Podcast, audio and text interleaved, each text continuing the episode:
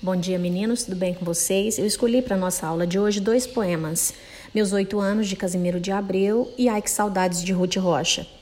Por tratarem da mesma temática, né, que é a infância, eles dialogam entre si.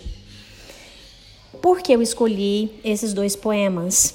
Justamente por trabalharem a intertextualidade, que significa diálogos nas diversas formas do discurso, podendo ser por meio da linguagem verbal, de textos, da linguagem não verbal, de imagens, ou ainda por meio das artes no geral, das músicas, dos filmes, porque a intertextualidade ela acontece nas diversas áreas do conhecimento.